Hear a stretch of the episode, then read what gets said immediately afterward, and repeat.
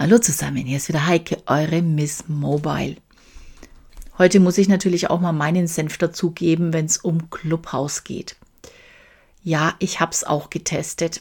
Ist ja bekannt, dass ich iOS-Nutzer bin, schon allein wegen meiner Mobile Reporting-Geschichten. Und da möchte ich als erstes mal sagen, Clubhouse ist eine neue App. Ich vergleiche es immer mit Konferenzen, ähnlich wie bei Konferenzen Live-Sessions lauschen kann, an Live-Sessions teilnehmen kann. Man kann mitsprechen, man kann einfach auch nur zuhören oder leise wieder gehen. Und das Ganze ist audiobasiert. Man hört einfach nur zu oder man spricht einfach nur. Es geht komplett über Audio. Das Thema, das ist nur für, ich zitiere, elitäre iOS-Nutzer zur Verfügung steht und dass sich viele Androiden ausgeschlossen fühlen, muss man einfach mal klarstellen, woran das auch liegt. Es ist eigentlich eine rein technische Frage, die da beantwortet werden muss.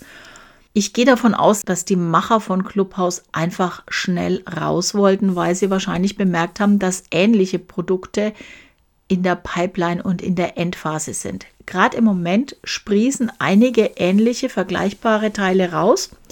Also Twitter ist gerade mit Spaces dabei, ist kurz vorm Veröffentlichen. Dann gibt es noch eins, da habe ich den Namen vergessen. Divide, glaube ich, nennt sich das. Das ist auch schon in der Beta-Phase. Da kann man auch nur über Invitation reinkommen. Die kriegt man aber nicht so einfach, die Einladung. Also ich bin jetzt gerade auf Warteliste 441. Mal gucken, ob ich da irgendwann mal reinrutsche. Und da ist Clubhouse halt relativ schnell rausgegangen. Wenn Entwickler eine App entwickeln, ist es relativ einfach, iOS zu bedienen. Denn iOS bei Apple ist ein in sich geschlossenes System und es ist ein System.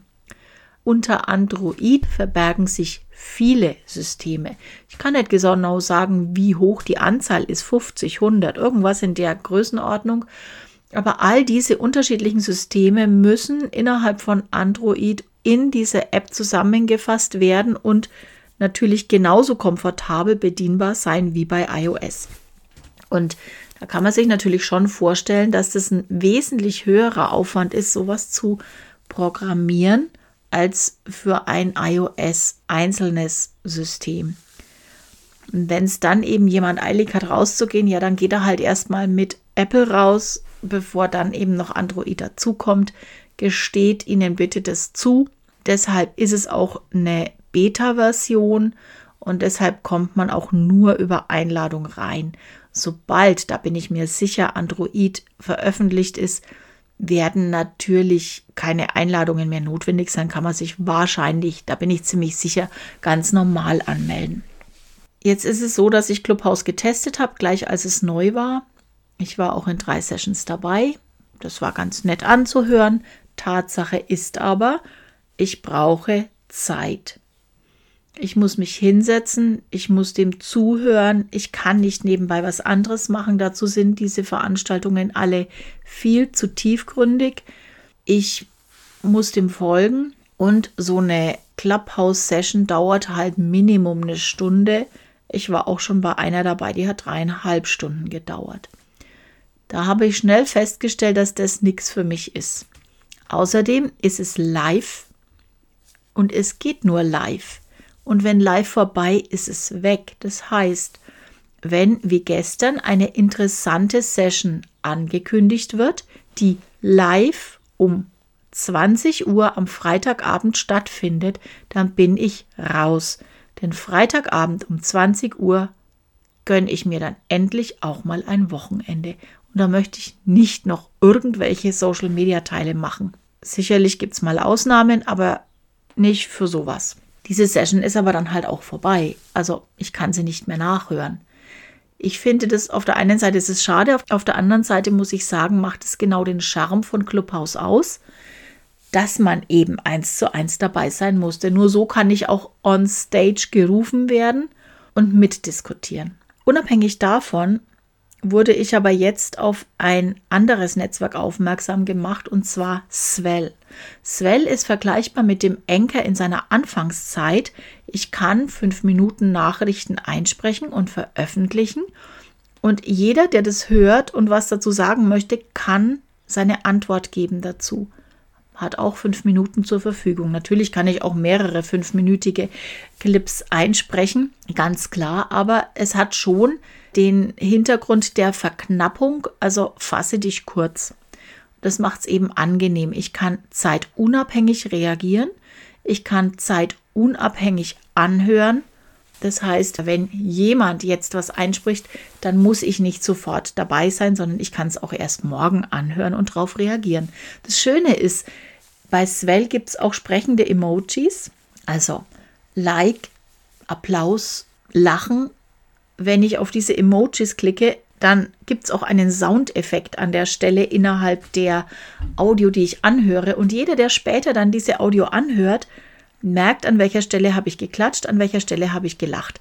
Es ist einfach nett. Ein nettes Feature. Muss man nicht haben, kann man haben, ist einfach schön.